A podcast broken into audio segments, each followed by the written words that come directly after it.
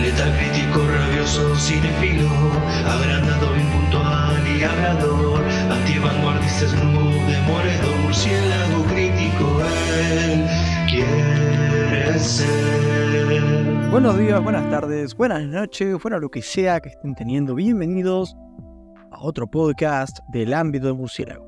El día de hoy hablemos de la película de 2023 de Paramount, dirigida por Jonathan Goldstein y John Francis Daly, escrita por esta misma dupla junto a Michael Gildio. Hablo por supuesto de Calabozos y Dragones, Honor entre Ladrones. Qué buena rima, no había pensado. O, en inglés, Dungeons and Dragons, Honor Among Thieves.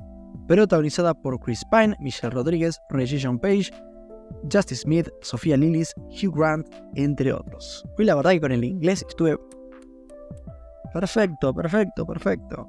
La sinopsis nos devela adaptación cinematográfica del primer juego de rol de la historia, publicada por primera vez en 1974. Un ladrón encantador y una banda de aventureros increíbles emprenden un atraco épico para recuperar una reliquia perdida, pero las cosas salen rematadamente mal cuando se topan con las personas equivocadas. Okidoki Expectations. Mis expectativas eran bastante altas, la verdad. Sinceramente, Dungeons and Dragons no es una película a la que yo normalmente le daría una oportunidad. Menos yendo a verla al cine, o sea, realmente es una peli que yo en todo caso esperaría a verla gratis. Ya han habido propuestas de historias así de fantasía grande, con presupuesto y actores conocidos, nunca me han interesado. Normalmente porque han terminado en fracaso y, y suelen ser mediocres. El asunto de esta peli es que más allá de que de entrada podría haberse considerado una peli del montón, ¿no? Sobre todo porque estamos tan sobrecargados de películas y series, de adaptaciones, reboots, secuelas, de todo, que esta no tenía ya demasiado nuevo que aportar, ¿no? Como que una peli de Dungeons and Dragons. Bueno, es como otra cosa más que tira esta gente a ver qué pega, ¿no? El asunto es que empiezo a ver los trailers y la verdad digo, che, esto está bueno, se ve bueno los trailers realmente mostraban algo que te llenaba los ojos. Parecía una aventura, un mundo divertido, fantástico. Mi mayor miedo era de que eh, pase esto que, pasa en muchas películas basadas en un mundo con mucho olor, ¿no? con mucha historia, que, que está pensado para muchas aventuras, como es Dungeons Dragons, que, que no es algo que está pensado para una sola película, sino es un mundo gigante en el cual haber muchas historias y tenés muchas, muchos elementos, ¿no? Y claro, eh, yo digo, uff, ojalá que no pase esto de que los detalles y elementos originales del material original terminen estorbando a la narrativa, ¿no? Aún así, de nuevo, mis expectativas eran altas y solamente por lo divertido que parecía todo. Sin más dilación, es Dungeons and Dragons, una refrescante película de fantasía que demuestra que se puede, otro producto fallido de este género. Se trata de una propuesta atractiva y estimulante, que, es lo que los trailers estaban queriendo mostrar, o de una peli solo para fans entendidos. ¿Es una película recomendable? Vamos a averiguar. Bien, comenzando con lo positivo. A ver, si tuviera que definir a Dungeons and Dragons, eh, Dungeons and Dragons, me salió como demasiado cerrado el acento. Eh, si la tuviera que definir en una sola palabra, sería divertida. Es una experiencia bastante juguetona, te entretiene, extremadamente amable con el espectador, a nivel ritmo anda muy bien, dura lo que tiene que durar, haciendo de esta peli una experiencia fácil de ver. La puede ver cualquiera, la puede ver tranquilo, no hace falta estar muy concentrado, terriblemente ahí. Uh, no, la ves, ver tranqui, estás ahí, la estás pasando bien. Hablando de ver, lo visual. Es una de esas pelis que todo lo que ponen en pantalla se siente muy vivo. Yo no he jugado Calabozos y Dragones, pero he jugado otros juegos de rol y siento que logra transmitir esa magia de mundo fantástico más luminoso. No es El Señor de los Anillos o Juego de Tronos, esta es esa fantasía que te puede llegar a enamorar y en la que te querés meter y, y rolear con un personaje propio. Transmite muy bien la magia, los efectos especiales realmente están muy bien sirven de buena manera a la peli para mantener la magia. Los personajes en su mayoría están bien. A ver, la peli entiende bien a lo, que es, ¿no? Y no quiere engañar a nadie. Los personajes son coloridos, caen bien y uno los entiende de grandes rasgos. Y hasta por ahí. no hay mucho más realmente. Hugh Grant haciendo de este chanta odioso está muy bien, le queda bien hacer de, antagonista y su carisma hace prácticamente la mitad del trabajo. Olga, interpretada por Michelle Rodríguez, está muy bien, es bastante refrescante ver a, un personaje femenino tan duro. Que, que, sea aparte tan abismalmente más fuerte que el protagonista, que bueno, sí, Chris Pine podemos decir que es, es el más principal, que, que realmente no, no es un tipo fuerte, es un chabón que hace planes, por así decirlo, eh, y y tocan la voz, o sea, es un poco eso.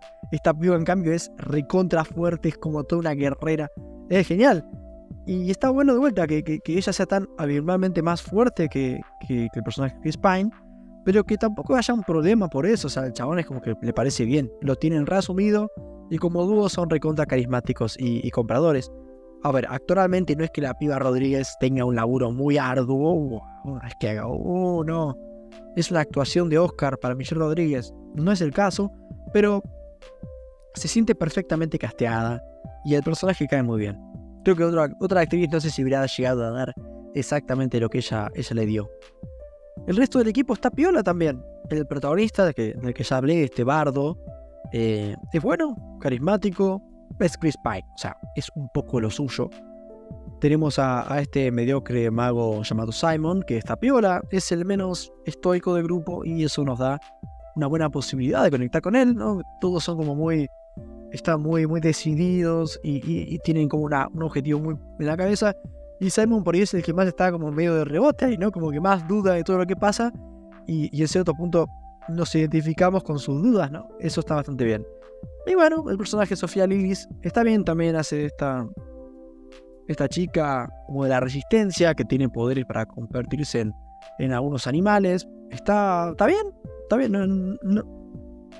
la peli no considera demasiado necesario indagar en ella, pero aporta cosas positivas, solamente por pocas que sean.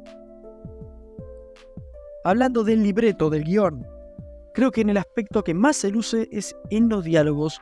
Las dinámicas entre los personajes son divertidas, y a uno le sacan una sonrisa y, y no suele caer en el melodrama barato, está todo bastante cool.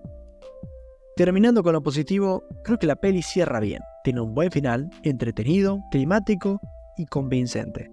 Un buen cierre para una aventura entretenida. Pasando a lo negativo, en lo personal hubiera apreciado un inicio tal vez un poquito más lento, un poquito más... con calma, no, no tengo 12 años, ¿viste? Estoy viejo ya. Sentí, sentí un poco que ni bien me senté en la silla, la cosa arranca y, y, más rápido de lo que a mí me hubiera gustado, ¿no? A ver, esto no es Rápidos y Furiosos 9, en la que realmente no me gustó nada al inicio. Acá no es como escuchar un audio de WhatsApp en por dos, pero me hubiera gustado un poquito menos de info y, hubiera estado perfecto. Hay un par de personajes que me causaron un poco de conflicto. La hija del personaje protagonista este personaje tan, tan importante para la historia es la de Michelle apuros en cierto punto, es un imbécil realmente. Algunas de sus decisiones dan bastante bronca y es como, placa, no puede ser tan boludo, no te puedo regalar tanto. Y el personaje de Regation Page es muy piola, muy cool, pero no lo sentí tan orgánico en la peli. Entendí lo que querían hacer con él, se entiende, a nivel guion, pero creo que le dieron más entidad que la relevancia que después terminó teniendo, ¿no? Como que oh, acá viene el personaje de Jason Page, le damos un montón de rato y después se va por la puerta de atrás un poco y, y, lo dejamos un poco en el aire y es como... Ah, no sé. Me malentiendan, el chabón lo hace bien, el personaje llena bastante la pantalla, pero creo que destaca tanto este tipo que cuando la peli no lo usa tanto termina sufriendo su ausencia, ¿no? Esa es un poco la, impresión que me, que me da. Aún con todo lo positivo, la película no deja de ser una seguidilla de correrías, ir de aquí allá para buscar distintos MacGuffins, superar ciertos obstáculos.